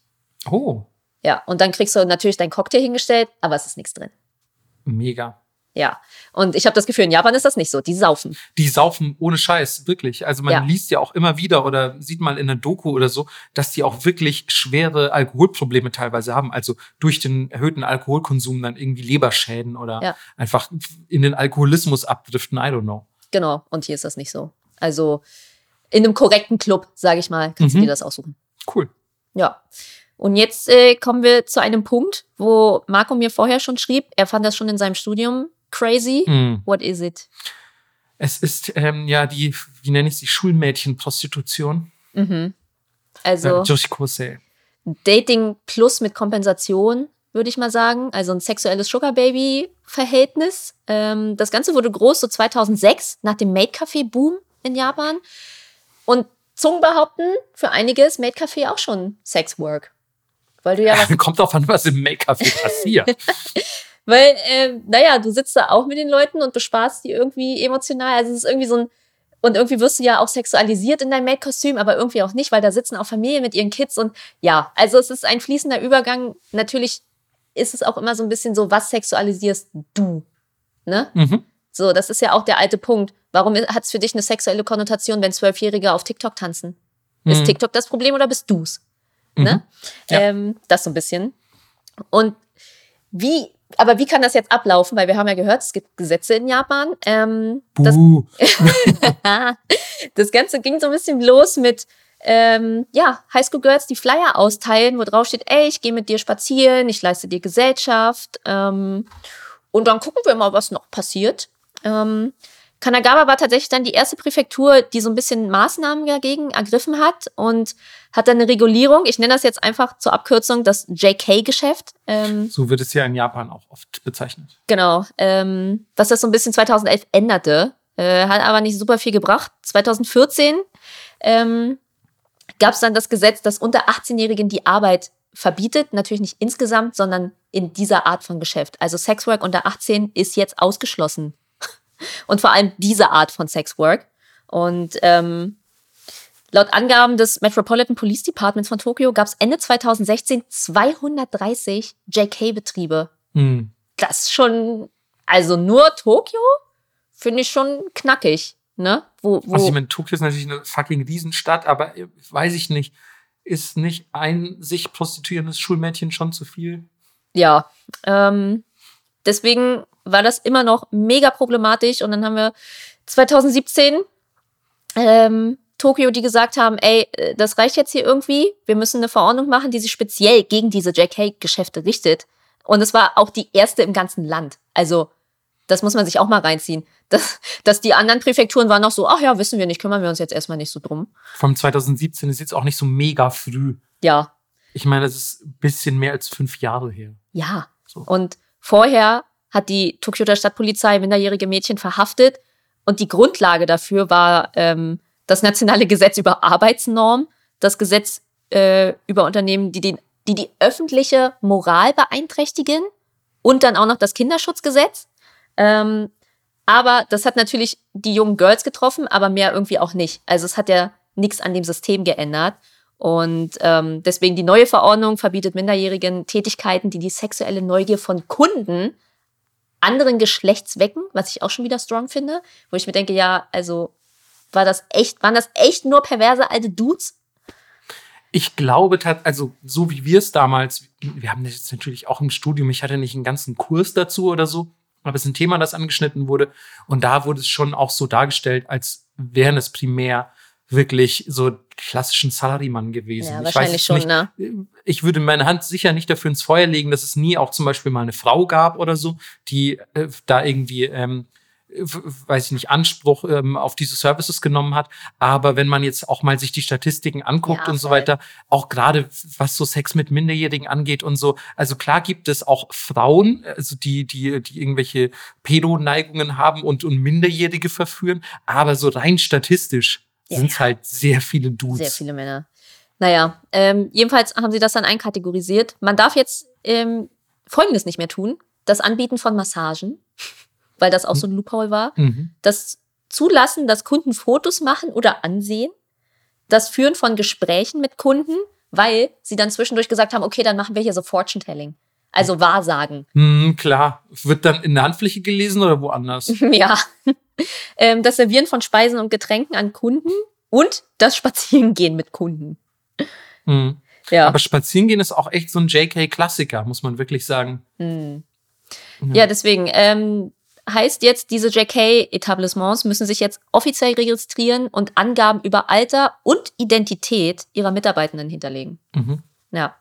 Ähm, und es gibt natürlich dann auch Strafen und ähm, eine Strafe dafür liegt bei circa eine Million Yen. Also ungefähr so 7500 Euro.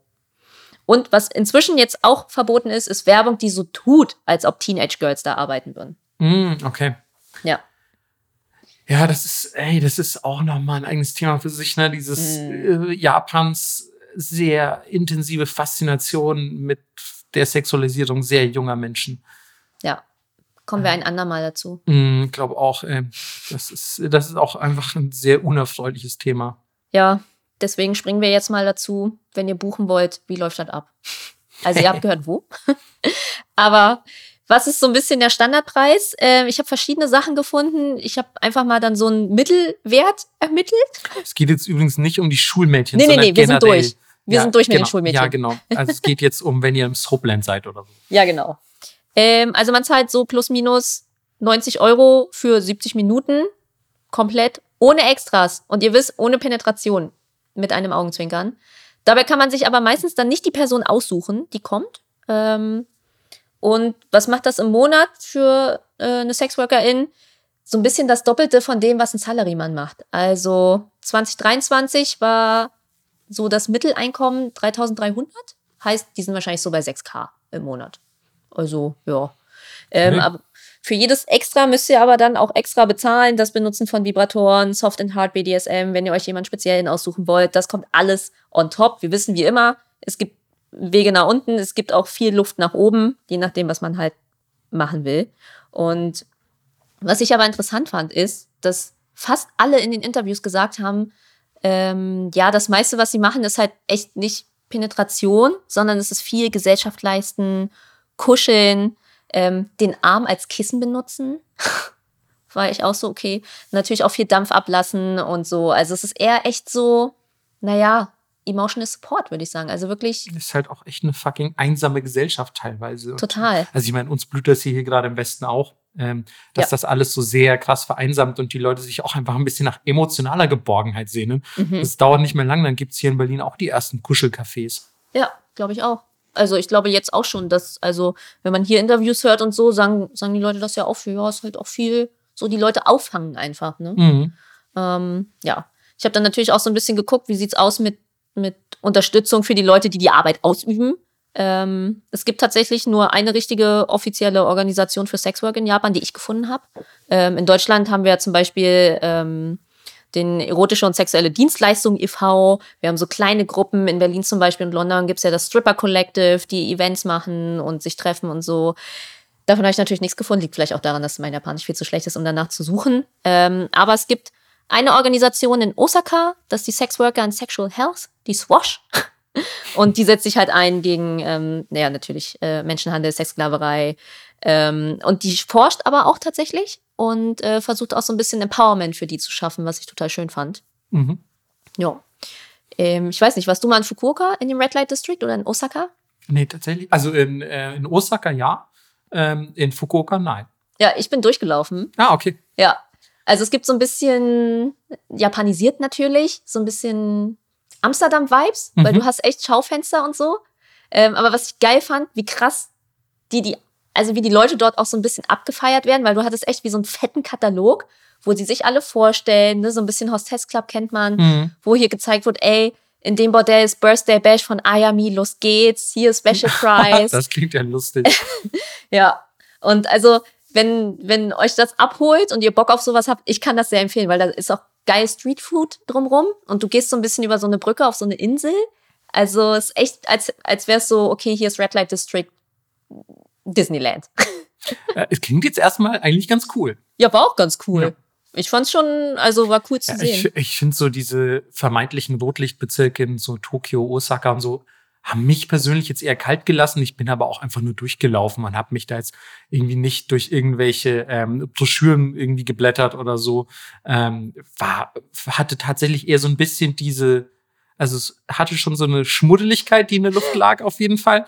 Aber es war jetzt keine, wo ich sage so, oh ja, das hat mich jetzt irgendwie angefixt, hier, weiß ich nicht, in den Laden zu gehen oder was trinken zu gehen oder so. Ich glaube, da würde ich dann echt nur hingehen, wenn ich sage, wow, jetzt ist der Tag gekommen, jetzt gehe ich zu einer Prostituierten. Ja, das Ding ist, also auch in Kabukicho und so, Hm. äh, du musst natürlich wissen, wo du hingehst. Gibt's natürlich auch abgefahrene Bars, ne? Also Decker Barsett und so haben wir, glaube ich, in der Partyfolge auch drüber geredet mit Mhm. Robert. Die ist zum Beispiel auch in Kabukicho. Mhm. So, und sowas findest du, glaube ich, nicht in einem Mom. Klar, auf jeden Fall. Also da bin ich ganz bei dir. Ich bin ja auch nur mit, äh, mit ähm, meiner ähm, japanischen Freundin äh, da gewesen. Äh, Shoutout an Erika. Ähm, also es ist äh, ohne, ohne die wäre ich auch an diese ganzen Bars und so, wo wir da waren. Und ich war auch jetzt lustigerweise letztens, als ich mit der, als ich wieder in Japan war, war ich auch quasi mit ihr wieder in so einer Bar, wo ich dachte so, Digga, was ist das hier für eine Bar? so, was, wo bin ich? Ähm, und ja, war, war total lustig, aber das erkennst du natürlich von außen noch nicht mal. Ja. Das heißt, du brauchst eigentlich Einheimische, die dich dahin führen. Absolut.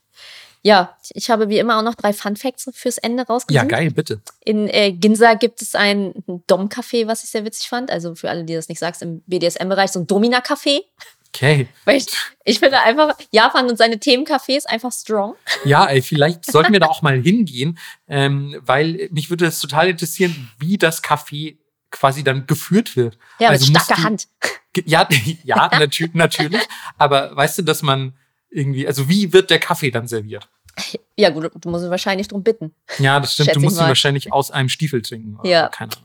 Ähm, das, äh, ja, also ich dachte auch, machen wir das Love Hotel Ding nochmal auf, aber machen wir nicht. Also, wenn ihr nicht wisst, was das ist, checkt das nochmal aus. Ähm, googelt das, wie die Sachen aussehen. Mega crazy.